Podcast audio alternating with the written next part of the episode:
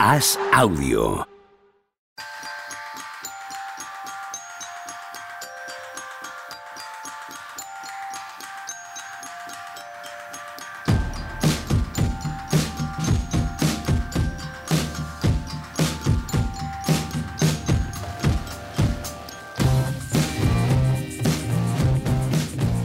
Hola, ¿qué tal? Jueves 26 de enero del año 2023. ¿Qué pasa, Tony Vidal? ¿Cómo va la vida? ¿Qué tal? ¿Cómo va? Todo guay, tío. ¿Tú? Bien, nada, recién aterrizado, corriendo y hoy justito, pero hoy, en, hoy ya en mi sitio habitual. No digas aterrizado a ver si la gente va a tomarlo en lo literal y dice, oh, lo que viaja este hombre. No, no. O sea, corriendo o en viajo, coche, pero como en coche. mucho. Eso es. Viajo, pero en coche. Juanma Rubio, ¿qué pasa, hombre? ¿Qué tal? ¿Cómo estáis? Sí, había sonado como muy ¿eh? Claro, Cos- cosmopolita. Eso es. Como trabaja No, para una no, gran y no eres- petrolera, ¿no? Has volado a Houston por la mañana. No eres tan interesante, eh, Tony. No, no, no, no. ¿Qué va? Si, contase lo que he estado haciendo esta mañana, poco, poco interés iba a generar. No hace falta el qué, pero con quién te reúnes, trabajas y tal, no sé qué. Yo que he tocado ese sector un poco, hostia, tío, fuerte el abrazo, ¿vale? Arriba de todo se sale. Llegarán días mejores, ¿vale? Ocho semanas me quedan. Las voy, con- voy no voy descontando ni las semanas ni los días, voy descontando las horas. Que las tengo contabilizadas. Como alguien, como alguien en una prisión, ¿no? Poniendo los palitos cuando, cuando vas a acabar saliendo. Sí, sí, sí, así, así. Hoy cinco horas menos. ya me quedan 64. así voy, imagínate. Mientras Tony y yo hablamos, eh, Juan Marrubio y Javier Machicado están manteniendo una conversación por escrito Y que tomando no podemos reproducir. El, Eh, el no- 8 no de marzo, eso.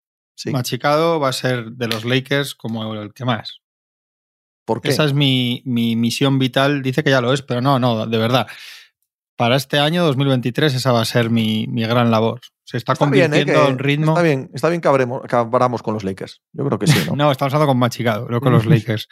Pero va a ser, estamos a dos meses, menos de dos meses. Cuando 8 de volvamos. Sí, sí, sí. Cuando después de lo de la camiseta de Pau Gasol, Ah, ahí vale, vale. estamos en medio de un proyecto él y yo que le está, le está cambiando la vida, ya veréis.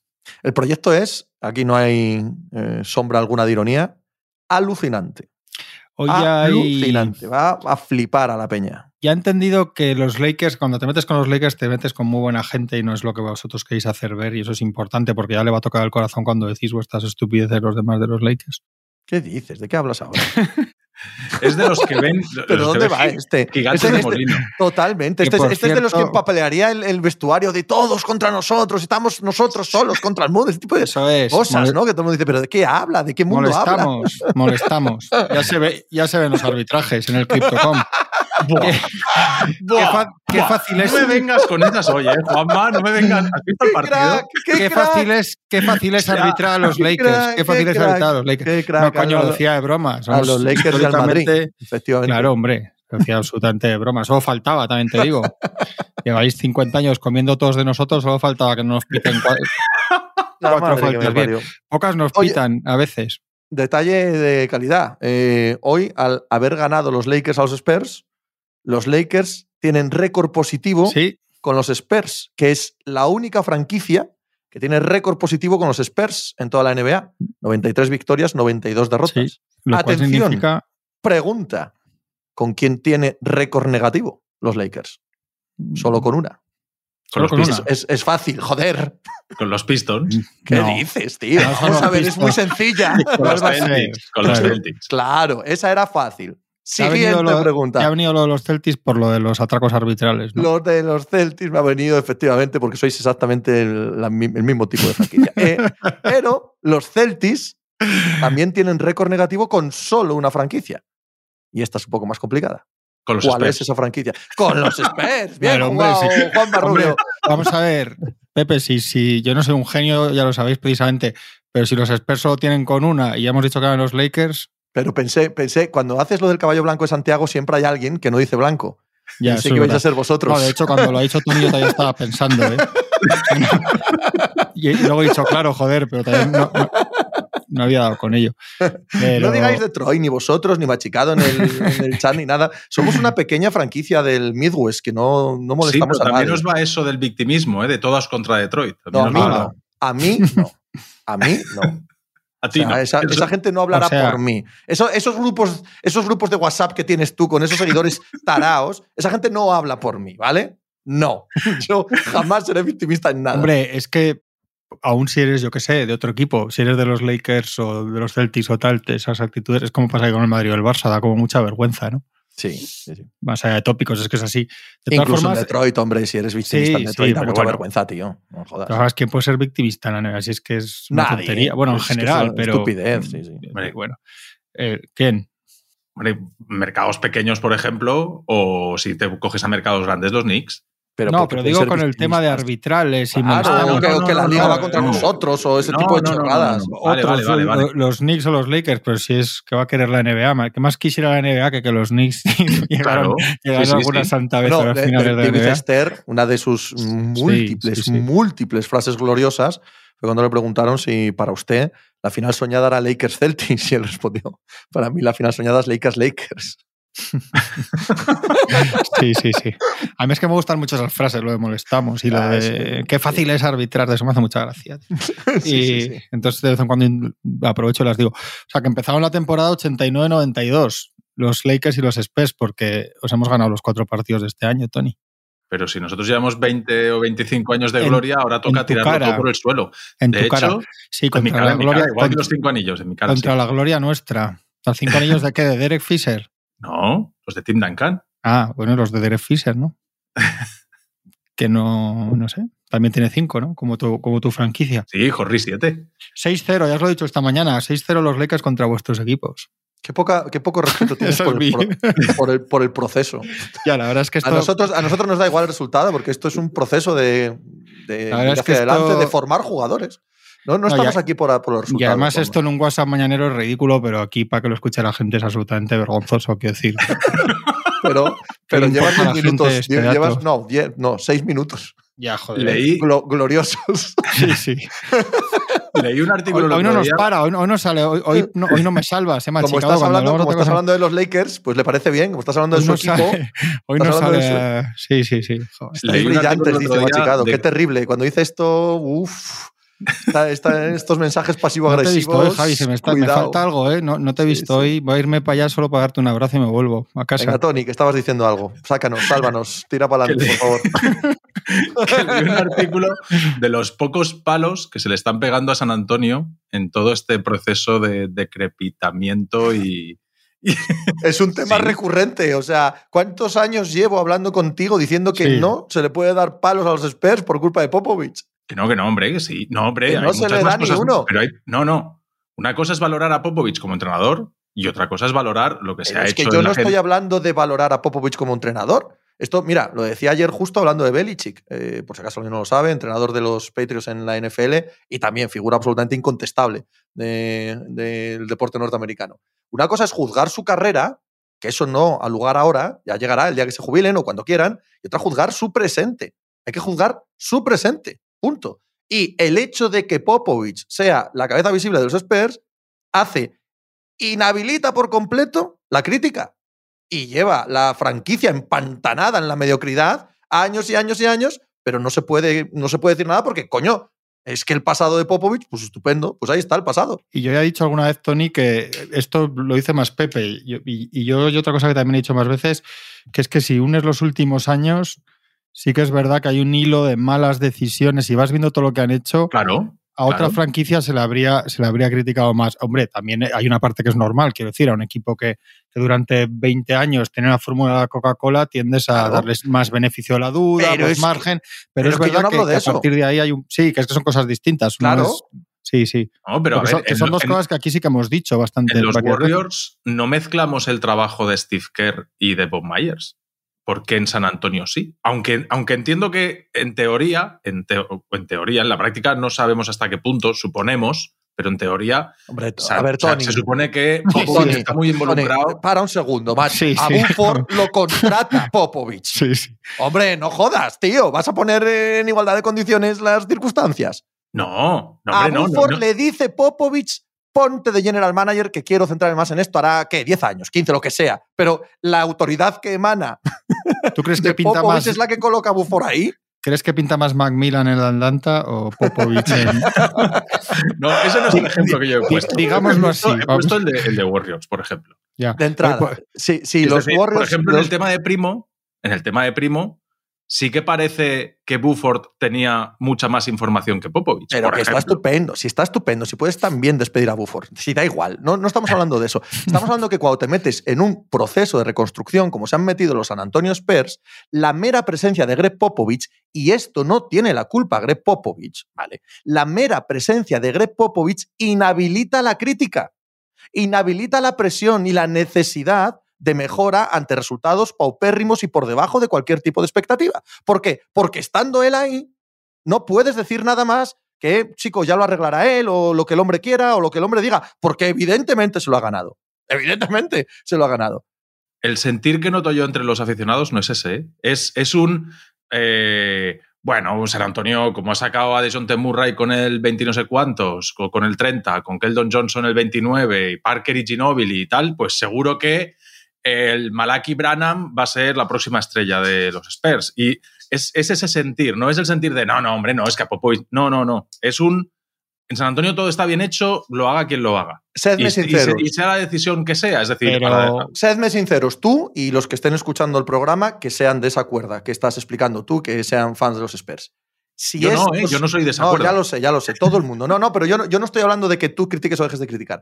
Digo, poneos estas mismas circunstancias, los resultados de los últimos años, los drafts de los últimos años y las expectativas a futuro de los últimos años de San Antonio Spurs. Y quitad a Popovich de la ecuación. Popovich hace cuatro años se retira, se jubila, le hacen una ovación gigantesca, tal. Y aquí hay otro señor dirigiendo la franquicia. ¿Qué, qué estaríamos diciendo? ¿Lo mismo? ¿Se estaría pensando lo mismo? ¿Se estaría teniendo la misma paciencia? ¿Se estaría presionando o no se estaría presionando? Yo es sí. obvia la respuesta. Es súper obvia la respuesta. O sea, esto es bastante intolerable, solo tolerable por la figura que la dirige y dado que la figura que la dirige está ahí, pues, pues se está perpetuando en la mediocridad sin que esto signifique que Popovich no siga siendo uno de los eh, casi eh, genios fundadores de la historia de la NBA. Hay muchos movimientos y traspasitos que si ahora fuera repasando año a año, año a año y ventana a ventana de mercado de los Spurs han sido malos. Eso Todos. es así. La Todos. mayoría, sí, muy pocos. todos, y Entonces, jugadores claro, que se han ido gratis y, Sí. y- Y todos y- aquellos líos acordados de cuando lo de- se lían con lo de Morris y de Marre Carroll y todas aquellas historias que han Claro. ido haciendo. O sea que hay, hay mucha cosa y eso, eso- eso es a lo que me refiero más yo también, que es verdad que, o sea, todos los equipos tienen que caer. Evidentemente no iban a estar, bastante han estado, que lo- los veintitantos años que se tiran. O sea, esto, esto iba a llegar, pero dentro de eso y de un proceso natural por el que tenía que pasar todo el mundo, y ellos también, aunque, aunque llegamos a pensar que no, eh, dentro de eso es verdad que probablemente en los últimos años han hecho más por alargarlo que por acortarlo con sus decisiones. Y que evidentemente no ves con drama lo que pasa en los Spurs por, pues por eso, pues un poco una mezcla de, de todo, de, de- lo que se han ganado estos años, de lo que son, de la imagen que tienes de ellos como franquicia, de lo que dice Pepe de Popovich, un poco todo. Joder, lo de, es que lo de, lo de los, los picks bajos de draft, has dicho a dos tíos que son del, del Pleistoceno y que son históricos, que no Claro. son, son moldes únicos y a, y a quien a Keldon Johnson, que con todos mis respetos, quién es Keldon Johnson, ¿sabes? Claro. Ah, no, alguien sí. que va a pasar lo mismo que Estando con bien DeJounte sacar Murray. tíos así, quiero decir, útiles y titulares 10 años en tres equipos distintos, pero que, ¿de qué estamos hablando? Claro, sí, sí, sí. Sí. No sé. Yo, yo sí que soy muy crítico, ¿eh? Y, y a, a mí me, me desespera mucho esa situación de. No, sí, hombre, sí, está bien y este va a ser bueno, pero bueno. Pero si tú juntas a. Vamos a poner otro ejemplo, vamos a otro equipo. Si tú juntas a ocho Hachimuras, no ganas un anillo. ¿Vale? Y eso es lo que está haciendo San Antonio, acumular jugadores de ese nivel medio. Y va, y va- ahí van, ahí van. Pues nivel medio, nivel medio, no tienes ninguna estrella. La típica pregunta que se hace todo el mundo, ¿cuál es el- la peor estrella, el peor, mejor jugador de, de cualquier equipo? Pues sin duda alguna el de San Antonio. También es verdad que a, ellos les, a los Spurs les ha pasado una cosa muy rara, que es que cuando acaba toda esta era de gloria, parece que hay una última prórroga inesperada por, por Kawhi Leonard, Claro. Y de repente lo de Kawhi Leonard se rompe de forma extraña, abrupta, feísima y durante mucho tiempo y- inclasificable e imposible de saber qué iba a pasar. Y eso también yo creo que, que, que metió un poco en un lío. Es que hay un año que si no están los Warriors como estaban, los Spurs podían haber ganado otro. Bueno, luego, luego en los playoffs pasó lo que pasó, pero durante una temporada es el año que, que pierden solo un partido en casa, ¿no? Que Y hacen pierden, y 41. pierden, Y, y- y pierden una final, y pierden una final que tenían ganada contra Miami. Sí, pero ahí todavía está, todavía Claro, se- claro, sí, está sí. caballo, porque ya Sí. es Kawhi importantísimo, pero todavía está la vieja estructura. Pero claro, es que después de eso, la, esa emergencia de repente de Kawhi les mete de repente en otro ciclo muy rápido. Y de ese yo sí que es el que sí que yo creo que no han, que no han, que no están sabiendo, no han sabido salir. O Y están fíjate que, que ha pasado lo de Kawhi con todo el merde que se montó. Ha pasado lo de Primo, que parece que no lo han medio salvado. El otro día de John T. Murray pegando palos a todo, a todo lo que había por allí. a Dejounte Parker. Murray es, es, es muy tonto. Sí, pero que, que ya, son, ya es mucha gente hablando mal de cosas internas de San Antonio, que era un búnker y que no se filtraba nada, y ahora la gente empieza a salir. Y como todo el mundo que salga de San Antonio empieza a echar pestes, desde luego, por mercado atractivo no es. Si siempre se han escudado en Popovich y lo bien que estaban los jugadores allí. Pues bueno, pues, pues ahora parece que empieza a haber un run run, que de hecho el artículo venía de eso, de decir, oye, con Kawhi hubo movida interna, con Primo fíjate lo que pasó, y ahora de John T. Murray diciendo que las cosas dentro no son tan bonitas. Solo se puede reconstruir con Popovich fuera de ahí. Con Popovich ahí no se puede reconstruir, es mi punto de vista. Eh, porque las, las cuestiones duras que hay que hacer, tanto a la hora de elegir jugadores, de formarlos, como de cambiar la estructura de la franquicia, no se pueden hacer bajo la sombra de alguien que es mayor que la misma franquicia. Es que no hay más. No, esto, esto no es quitarle el valor que tiene Popovich eh, como entrenador o que pueda sacar de estos jugadores lo máximo. Si igual está sacando lo máximo estos jugadores, yo no digo que no. Pero es que no se trata de eso, se trata de que tienes que cambiar de era. Y hay, Tony, tres o cuatro tíos que el 10 de febrero no deberían estar ahí.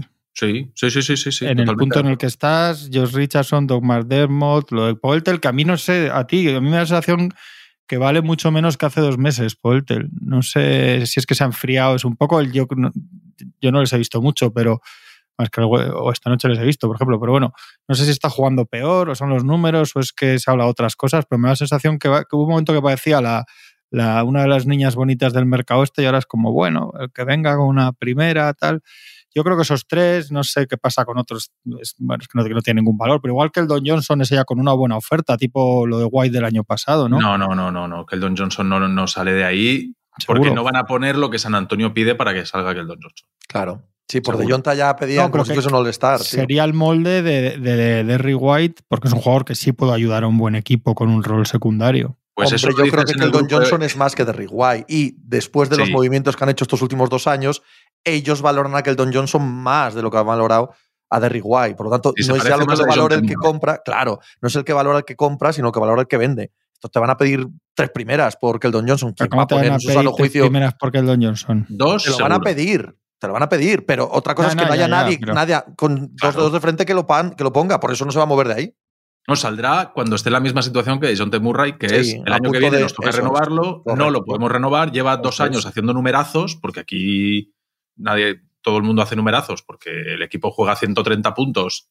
Por cierto, hay otro dato de los Spurs.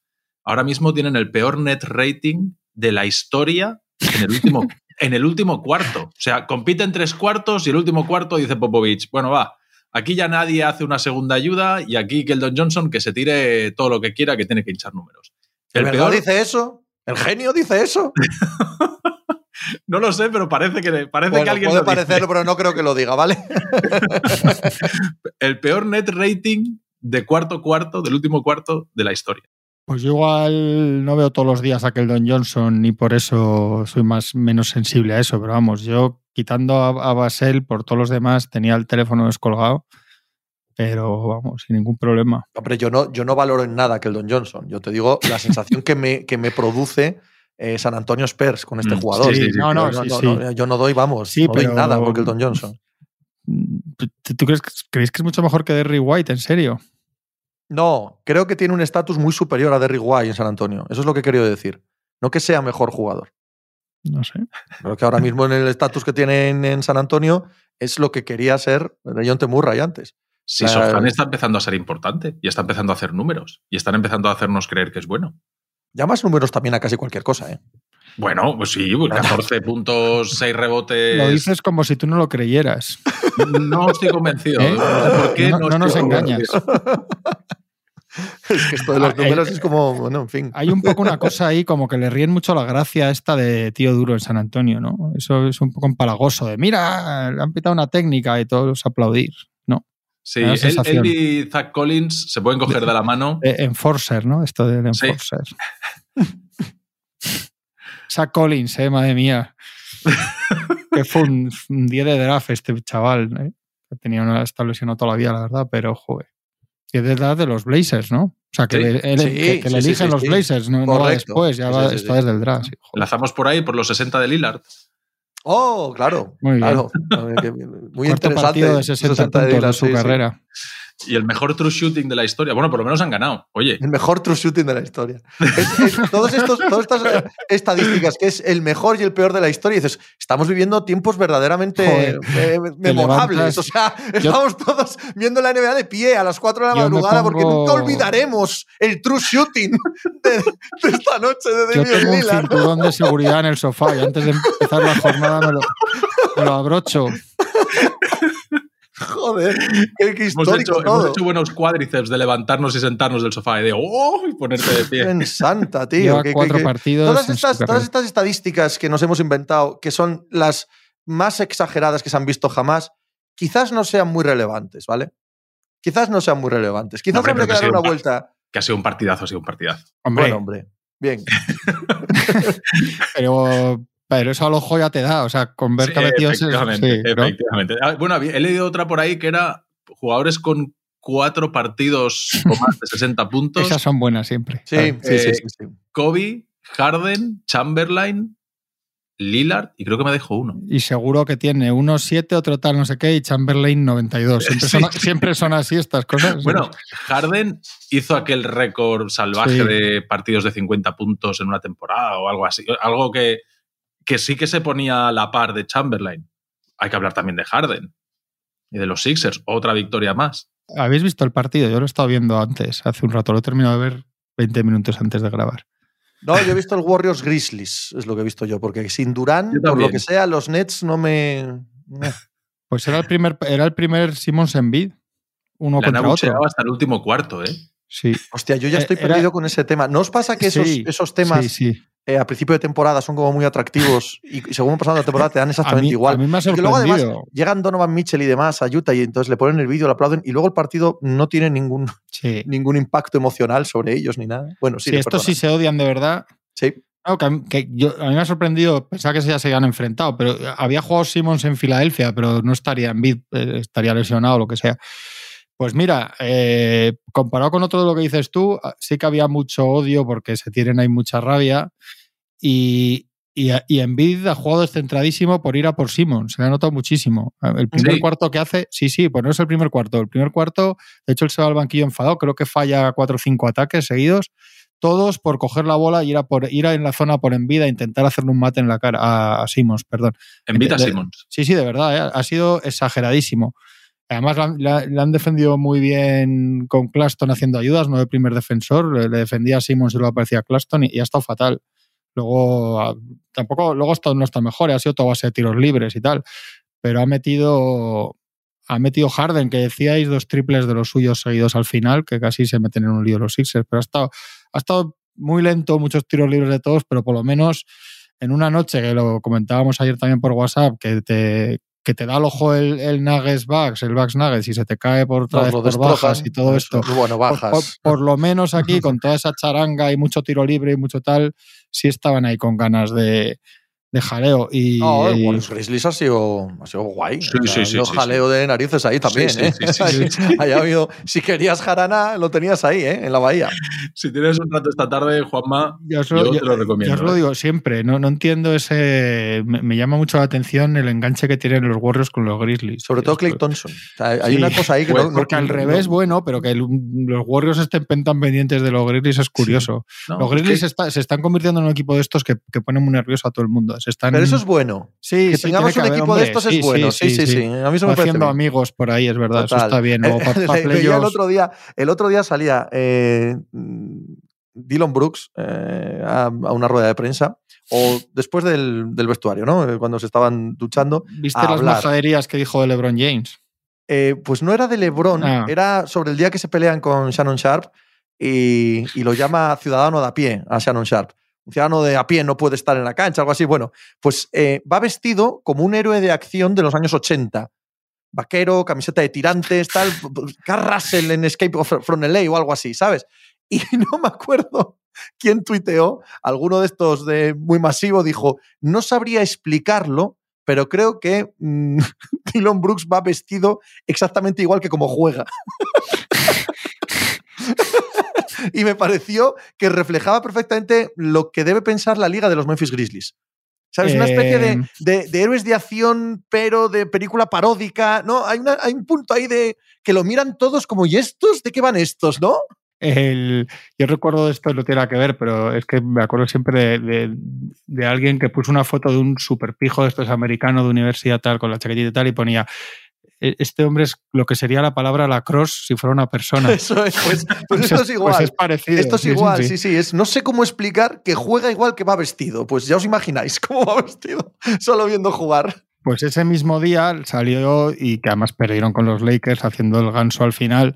Cuatro sabía- derrotas seguidas, ¿eh? Sí, sí, sí. Y alguna, bueno, la de esta noche por el resultado y tal y el desenlace, imagino que no, pero algunas para, para hacérselo mirar, ¿eh? Pues salió y dijo, más o menos ya había resuelto a Lebron, ¿no? Salió y dijo que, que a Lebron no le gusta ir por la izquierda y que entonces se le dejó a la izquierda y tal. Y dices, cállate, coño, Dylan Brooks. cállate, por favor, después del papelón encima que habéis hecho y no digas cosas de Lebron. Pero, pero yo, estas, mira, ha habido otra esta semana. Yo, los jugadores que hacen estas cosas cuando hacen el, el canelo, ¿visteis a Dinwiddie después de jugar con los Wizards? Dinwiddie es otro que, que es que no puede caer bien. ¿Os acordáis que mal salió de que cuando lo de Washington ningún compañero le dijo Sí. nada bueno? Cierto. Acaba el partido, tío. Pierden sin Porzingis y sin Bill en casa con los Wizards, que además les, gan- les suelen ganar. Yo no sé si les han ganado cuatro partidos o algo así. Y, y sale diciendo, criticando a los Wizards después de perder en casa, de que te metan ciento no sé cuántos puntos. Y dice, cállate, Dinwiddie, por favor, cállate. Volvemos a los Grizzlies. Sí, sí, sí, perdón, ha sido una No, no. digresión. No, pero ya, es que creo que estamos todos de acuerdo, ¿eh? O sea, es Sí, ese bueno, tipo de lo- perfiles y tal que. Claro, Hay- porque es lo que os digo, Utah- lo que Utah os digo tiene- muchas veces. Utah tiene media docena de ellos. Me, me- me fascina. ¿Cómo convivirán dentro en ese vestuario? Sí, ¿Sabes? Tiene. O Es sea, es una cosa increíble. Es como alguien voló sobre el nido del cuco, tío. Ese. Ese equipo. es- Cada, cada uno Sí. que sale del y tal está más loco que el anterior y hace las tonterías más gordas y se. No igual, sé. por eso, igual por eso funciona ese. ¿eh? Bueno, funcionaba. Bueno.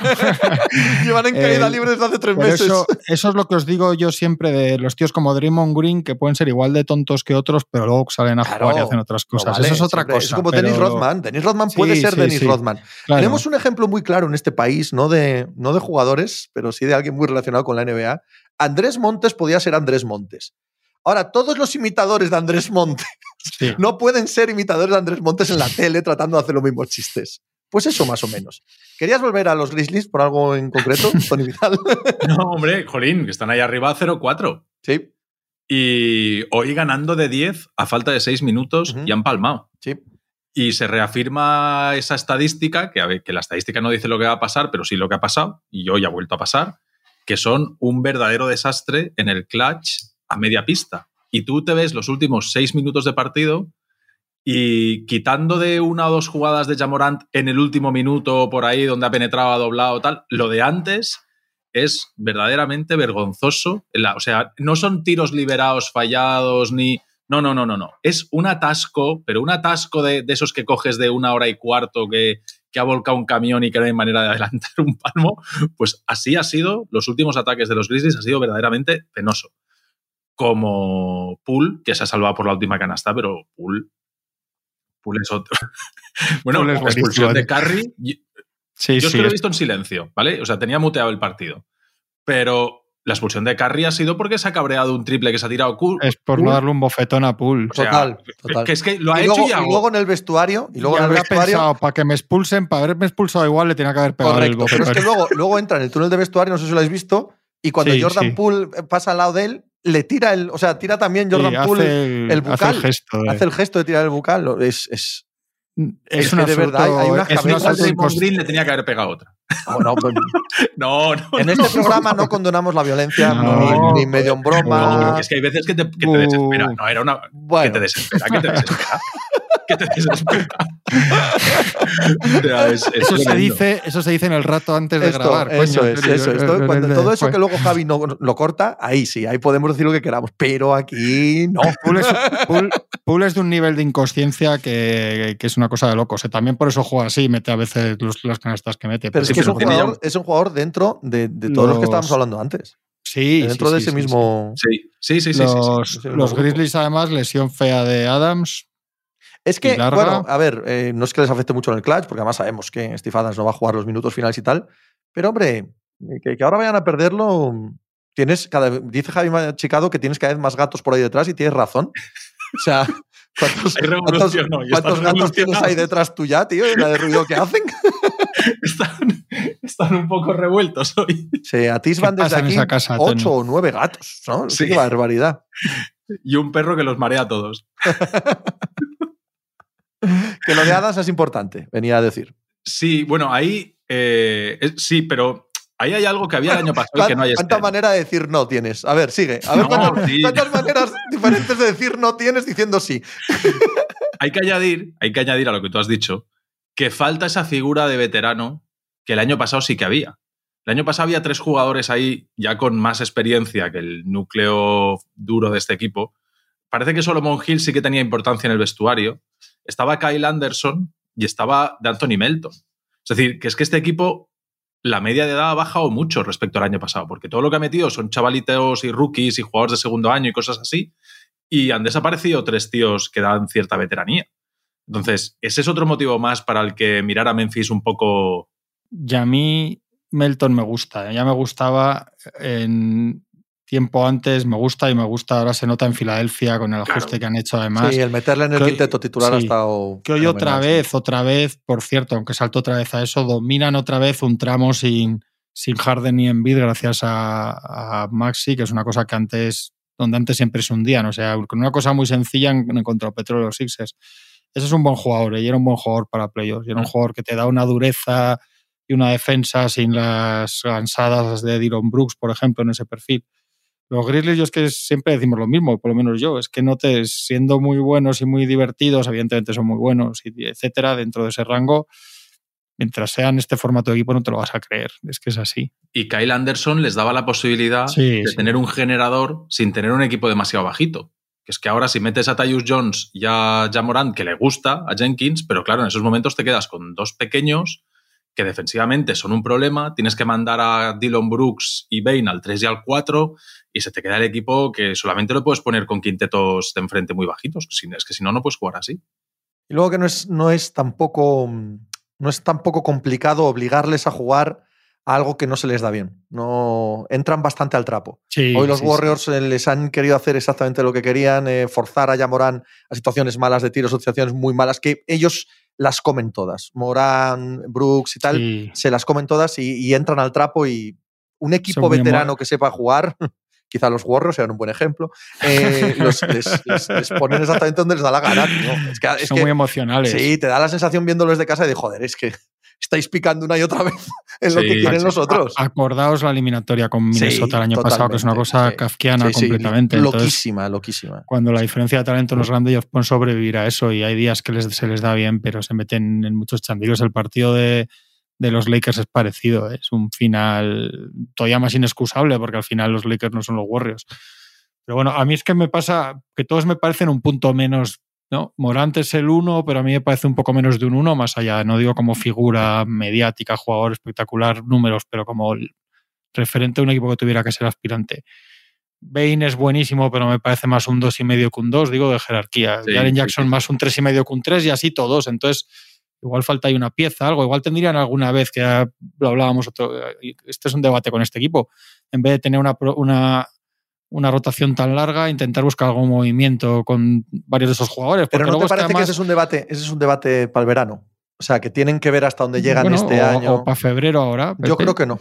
O sea, no digo que no eh, pudieran hacerlo, digo que no lo van a hacer. O sea, que ellos van a tratar de explotar esto y llegando donde lleguen este año en playoff, bueno, en verano sí podrían planteárselo, pero de entrada no van a plantearse eso.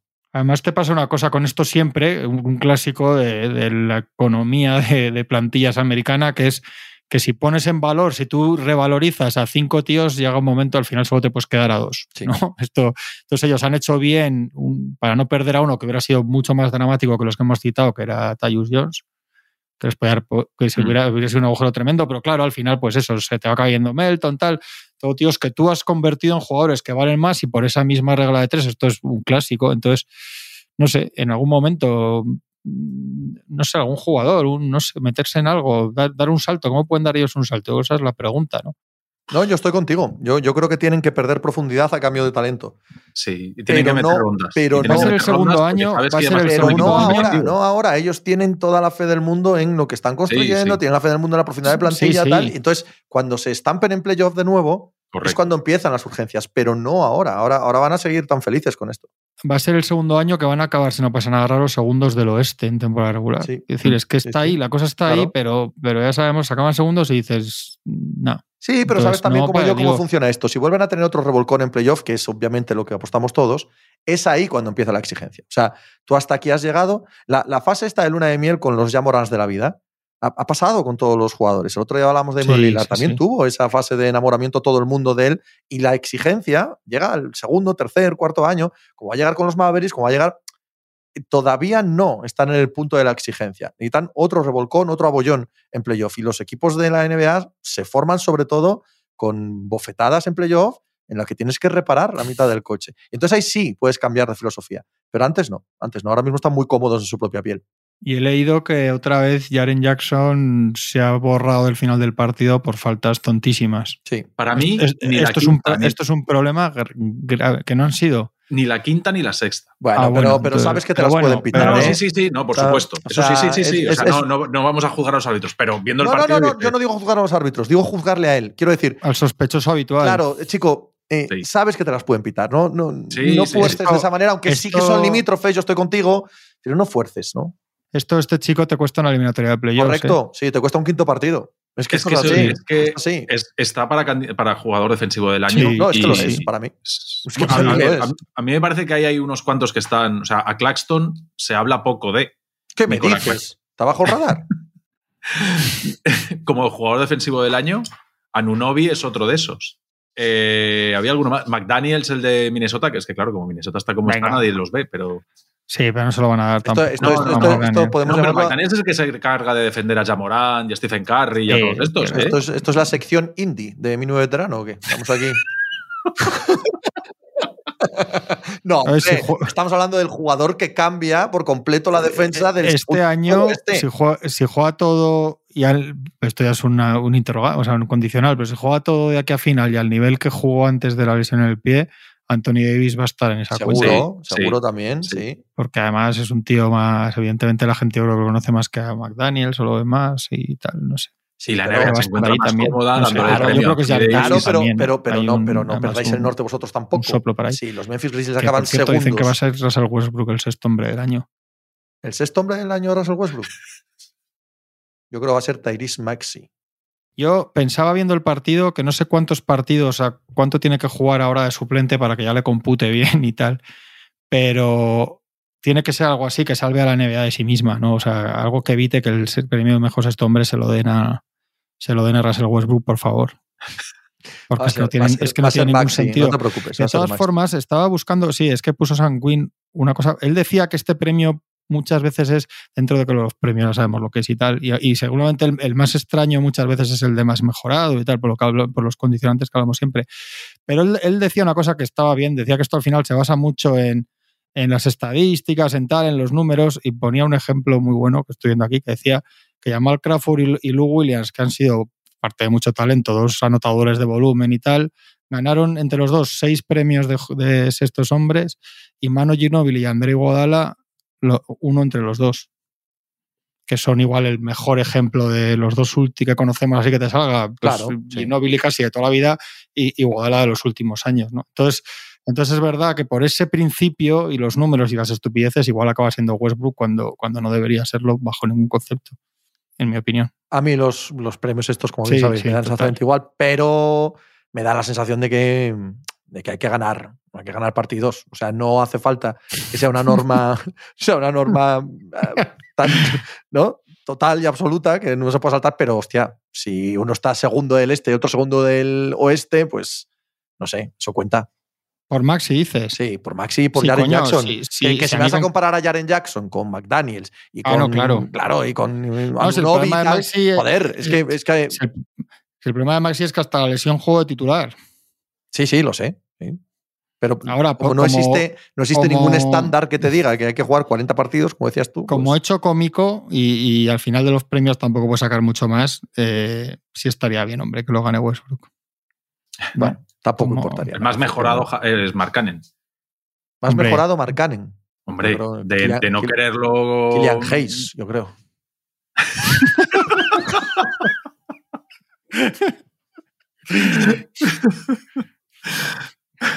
hace, hace numerazos, Tony. Sí, sí. Sí, sí, la verdad es que es un número muy bonito. Verle jugar es un buen número, sí. De Está, circo. ta- está tapando bocas, dirías. Pero una tras otra. No lo mufes, Pepe, no lo mufes. No lo mufo, ¿no? Soy un poco cuñado cuando analizo a Killian Hayes yo. Eh, Bob Myers. Oh, ahí hay verbena. Ahí hay Hay verbena. un- Cuando llaman a The Athletic, cuando llaman a The. Athletic y dicen, además los Warriors, que tienen una relación espléndida con The Athletic, pero Hombre. espléndida. Eh, Hombre. Aparece de repente un artículo diciendo Bob Myers no seguiría si no le pagan. Dices, "Mm". Hay un. El otro día, hace cuatro días salió, también dijo Draymond Green esto de que la. Estaba la pintada en la pared, ¿no? Como la cuenta atrás de su tiempo en los Warriors. correcto. Hay una aromilla a, a Last Dance muy Sí, claro en este equipo, en esta temporada de los Warriors. Y esto de Myers es, es clarísimo porque al final es, es, evidentemente, no se acaba todo en el ni nada, pero evidentemente también es una, es una figura esencial de todo este proyecto en su rol. Pero no Ah, es solo. que me lo mismo. Perdón. No, no, no, al revés, di tú, perdona. Escuchando a Pepe esta mañana, que esta, que esta mañana en Pepe Diario ha hablado de eso, me ha venido lo mismo, me ha venido el de las Dance. Y mi sensación es que, Mm. porque Pepe ha dicho, dice, lo importante es el tiempo. Yo estaba pensando, es que lo importante es ahora, que faltan 15 días para cerrar el mercado y que hay que tomar una decisión con Draymond Green. Y este ha dicho, oye, oye, con la que me viene, o me aseguras, o a mí no me embarranques con este y después me hagas responsable como Claro. si yo no hubiese hecho todo lo bueno que he hecho.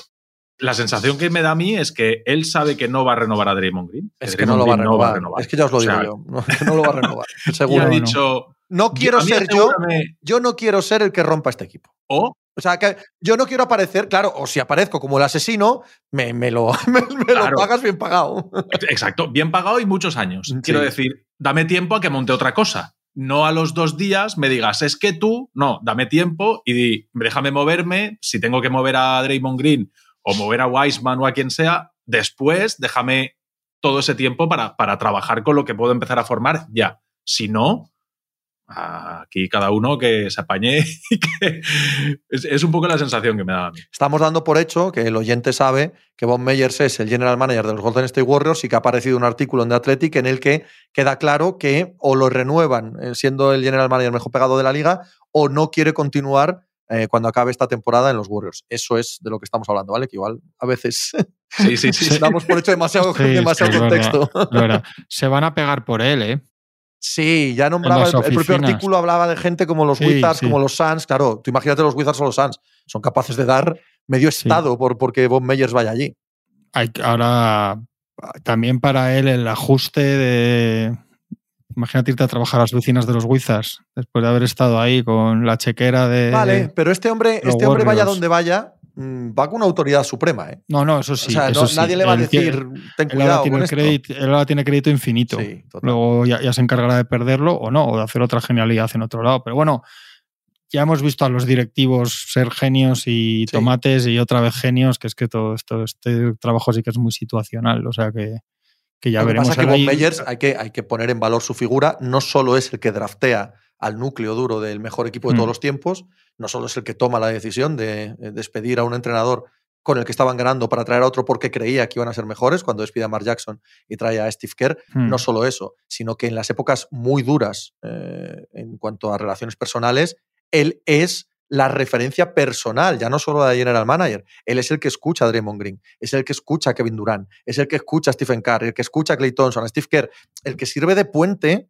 casi de, de- de psicólogo y de dialogante con ellos. Es decir, hizo todas las labores. La labor eh, deportiva, de scout, de juntar talento, la labor profesional, de tomar decisiones estratégicas como la del entrenador, también la de ser parte del traslado de la franquicia de Oakland a San Francisco y de convertirse en la gran máquina de generar dinero que es ahora mismo en la liga, pero es que también la personal, también la de relaciones personales con cada uno de ellos para que Sí, sigan sí. ahí, sigan existiendo y tener la oreja todo el día pendiente de cada uno de ellos, ¿no?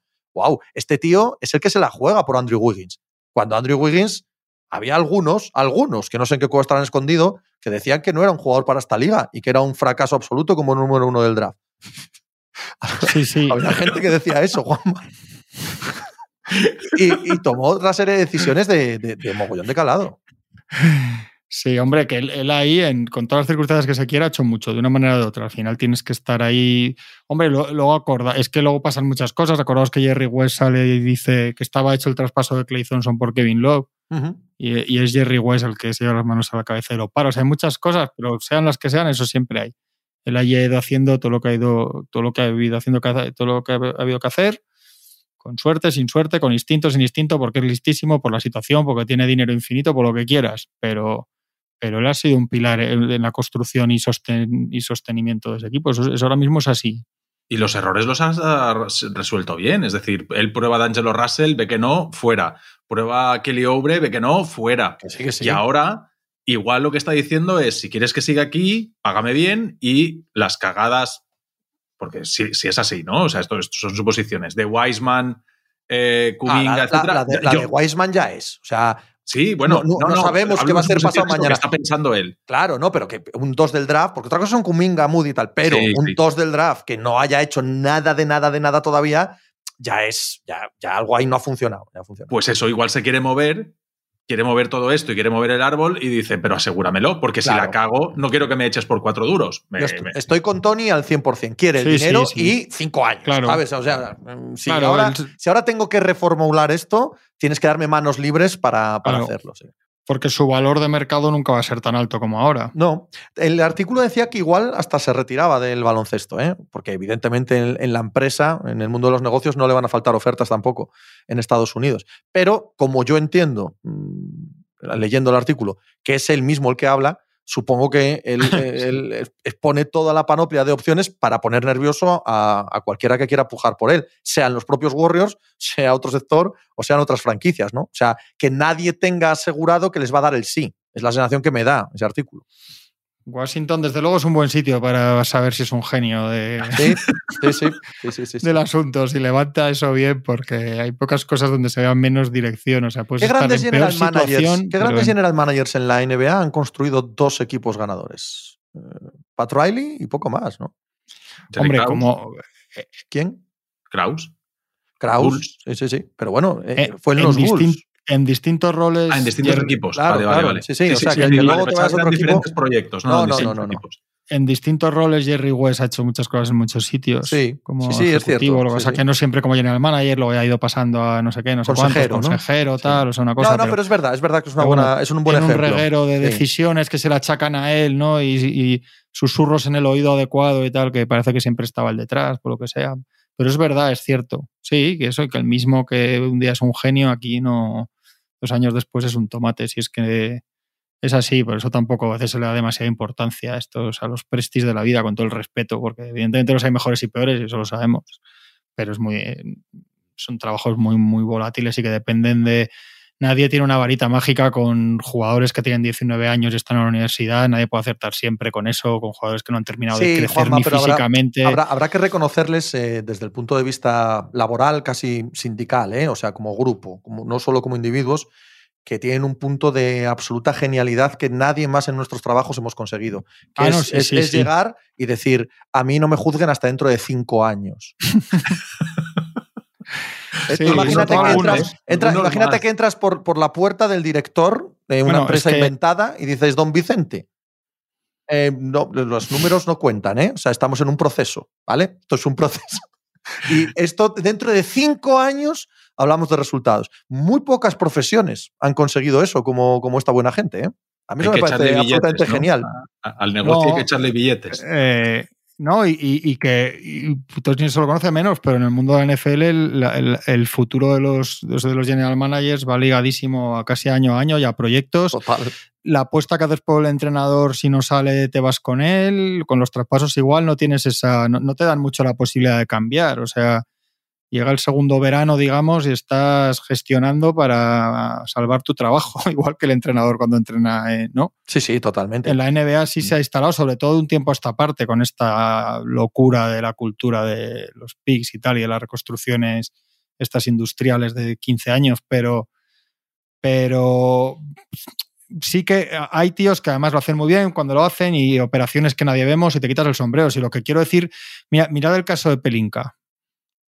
Pelinka hace un equipo campeón cuando le dice que no a Kawhi Leonard en cuatro días y ese equipo Sí, sí. es- luego es campeón. Sí, sí, sí. ¿Eso es una genialidad un churro? Pues será un churro. Y porque tienes a Davis y a LeBron, lo que quieras. Pero es que luego pasa un verano que ficha a Margasol, a Redder, no sé qué, nos parece a todos que ha hecho un equipo mucho mejor, que es el ejecutivo del año, que qué maravilla, ese equipo se tuerce sin culpa de Pelinka porque se lesionan todos, porque empieza la temporada como un tiro, y ahora Pelinka es el peor general manager de toda la NBA. Y hace dos años y medio hizo un equipo campeón con retales, con sí, ocho sí. contratos mínimos.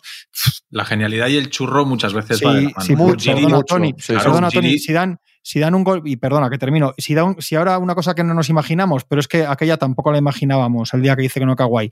Imagínate que llega verano, dan un golpe que no estamos viendo venir, juntan a Davis, LeBron le queda otro año porque es alienígena, juntan a no sé qué. Y, imagínate que lo que gana en el año 2024 y qué hacemos con Pelinka entonces. Pues otra ¿Sabes? vez entronizado, pues ya está. A, a eso me A refiero. lo que nos va a costar, Juanma. Para lo que nos va a costar. Decimos que es el mejor así. otra vez y fuera. Eso es así. y, lo, y lo que diga Jenny. A- Ahora, ahora que, hable, que hable Tony lo que quería decir, pero sí que me Sí. gustaría meter un paréntesis. Daryl Morey eh, ha hecho un gran equipo en Filadelfia e hizo un gran equipo en Houston. O sea, Sí. no estoy hablando de campeón, pero sus Sí, dos trabajos sí, son sí, sí, estupendos. Solo quería dejar eso ahí. No, lo de la suerte y la genialidad, mira Ujiri. O sea, Mm. Ujiri, va- vamos a decir Y siempre otro- que bien otro hizo ejemplo. Kawhi y tal, Que no sí, sé qué. sí. Ya, hombre, pero es que enfrente se rompieron todos, pero Otro buen ejemplo. claro. El, el mismo Riley lleva un- los últimos años que no ha podido dar los Correcto. grandes golpes que ha buscado o que le total. asocias a su figura. y tiene a los- Popovich, y Buford, o sea, Sí. son otros que Sí, sí. hemos hablado al principio de ellos y es lo mismo. O sea, han sido geniales, pero geniales de todo punto. Lo de Parker o Ginobili, absolutamente geniales ya, pero pues, pues luego, otro luego buen vienen los ejemplo. primos. Esto es así. Y eso te un ejemplo. Luego es verdad que sí que está el trabajo. O sea, Sacramento pega un cambio con la llegada de McNair y otros despachos. Y Sí, empiezan a hacer cuenta, cosas. pero Es decir, Yo que tengo es un así, ejemplo muy cercano. pero- Tengo un ejemplo muy cercano. Joe Dumars construye unos Pistons campeones de la nada. De la puñetera nada. De verdad. Traspasando a Gran Hill por Ben Wallace. O sea, partiendo de ahí. Tirando una segunda ronda en Milicic. Una segunda elección del draft. Y construye un equipo campeón con un Chansey Billups que no lo quería la liga porque había sido un 3 del draft que estaba siendo un fracaso. Eh, cambia hasta House. Esta House, que era una estrella, lo cambia por Rip Hamilton porque Jordan pide a esta House en Washington. ¿No? O sea, de ahí crea un equipo campeón. Y aquí mi sombrero, evidentemente. Pero es que ese tío es el mismo que un año después o tres años después da un máximo a Ben Gordon, un máximo a Charlie Villanueva. Un, quiero pedir perdón a todo el mundo en traer estos, estos personajes a la cabeza y estas operaciones a la cabeza. Estaban, estaban completamente olvidados, gracias a Dios, ¿no? Pero, pero son los mismos. O sea, es el mismo tío que te crea un equipo campeón de la nada y que, que luego hunde a la franquicia 10 fíjate, años. Te pongo otro, otro caso. Si los mira los Bucks, los Bucks hacen todo para cuando van a ganar el anillo para, para crear esa para crearse esa ventana. Aquí hablamos mucho de hemos hablado del traspaso por de la apuesta por Euro Holiday, todo lo que tienes que ir haciendo.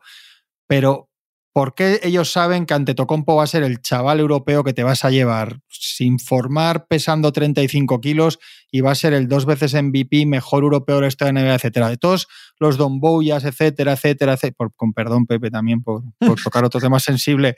No, pero, pero ¿sabéis lo que quiero decir? Sí, sí. ¿Quién te dice que es este? Que era, que era que de todos los tickets de lotería de europeos, delgaduchos, por formar, no sé qué, el que tenía, el que tenías al el- el- la bomba atómica era, era Giannis Antetokounmpo. Hay una parte, hay una parte de absoluta volatilidad en todo eso. Y luego sobre eso totalmente. construyes bien, haces todo lo que tienes que hacer, etcétera, que otros no lo hacen. Pero partes de, de eso. ¿Por qué tu número uno del draft es? Si es que aquí los ha habido cacareadísimos que se estrellan, los ha habido. O sea, si es que es, es muy difícil con lo que si es que juegas a futuros, a, a tíos que se lesionan, que se les va la olla, que se deprimen, que dejan de meter tiros, que se les quita las ganas de jugar 82 partidos, que tal, que no sé qué, que es, es muy difícil. Al 100%. Al 100%. Hablando de Es, tratar de hacer, es tratar de hacer ciencia con algo que tiene una, Sí, una, cap- sí. una volatilidad y un punto de azar gigantesco. Como el draft. Igual. No, bueno, es que va intrínsecamente unido. Es exactamente eso. Sí, sí, sí, sí, exacto. Sí. Entonces, entonces, está muy bien que tengas ojo, instinto, que trates de tener todos los datos posibles. Y aquí siempre me remito a la mítica rueda de prensa de Marcelo Bielsa, entrenador de fútbol, cuando entrenaba en Leeds, en segunda división inglesa, y, y le pillan eh, eh, espiando al Derby County, ¿vale? Que entrenaba Lampard. Y entonces se monta un circo de la hostia porque aquello está prohibido. Entonces él sale a rueda de prensa y se pasa hora y media en rueda de prensa explicando su método de trabajo y hacemos tal y tantas horas y tal, y el vídeo, y pipi, pipi, y lo explica una hora y media, pero una, una metodología que lo flipas. Acaba de explicar esa hora y media, se sienta Marcelo Bielsa, coge el micrófono y dice, y ustedes se preguntarán, ¿esto nos ayuda a ganar? Pues francamente no lo sé. Pero me quedo más tranquilo si hacemos esto. Me quedo más tranquilo si hacemos todo este sobretrabajo ¿vale? Esto pasa con el draft, hacemos un sobretrabajo de scout, del copón, tal. ¿Esto te ayuda a acertar? Pues chico, francamente, es imposible. Hay un punto ahí de azar que Sí. es impepinable. Tú tienes que hacer tu trabajo lo mejor que puedas y a veces sale y a veces no. Sí, sí, sí. Voy Portis mes y, mes, mes y medio fuera. Voy Portis. Sí, sí, sabemos quién es. Gracias. cara de... No sé por qué, creo que los Milwaukee Bucks no nos interesan a nadie. Sí, en serio. Van a hacer. Van a acabar Middleton está o no está. Bobby Portis está o no está. Eh, ¿Sabes? Eh, Ante Tocompo falta una semana. Da igual, ya llegará abril, ¿no? O sea, es como en abril hablamos, ¿no? Pero esta- este equipo es, es el epítome, tío, de que nos da igual quién juega y quién no. Jerrujo le dice pierde 15 días. Bueno, pues se los perdió. Da igual a todo el mundo. Van a acabar haciendo lo de Crowder, ¿eh? Sí, ¿verdad? Los Bucks. Sí, Tiene toda la sí que pinta. puede que y sí, no sí. sé yo. No sé yo. No me convence. Como son mucho. unos genios, acertará. estos han ganado, tío. Así que estos son unos genios, estos son de los buenos. Di- Dicho todo lo anterior. bueno, que lo dejamos aquí, ¿o qué? Eso es. Muy bien, pues nada. Nos vemos el lunes. Ala, eh, si no nos vemos el lunes, que sí, ¿no? Sí, no hay nada en el horizonte Sí. que, que lo impida. Lo digo porque si algún día no lo hacemos el día, estaría bien avisar, pero no, no va a ser el caso. Creo que lo hacemos el lunes. Dice Machicado que sí, eh. que sí. que podríamos haber terminado cantando cumpleaños feliz a Machicado. Se cumple el sábado, el domingo. El domingo, el dicho. domingo, el domingo. Pero bueno, Muy bien. dátelo por cantado. Yo se lo canto el viernes por la noche. Le voy a cantar Eso, muchas. al- el, el- el viernes por la noche, Javier Machicado va a descubrir que no se debe ir conmigo a ningún concierto. Que te lo cante Pepe. Va, va a eh, descubrirlo, va a descubrirlo. maravilla. Que, que no se debe ir conmigo a ningún concierto. Un abrazo, Tony Vidal. Un abrazo. Adiós, Juan Martín. Hasta luego.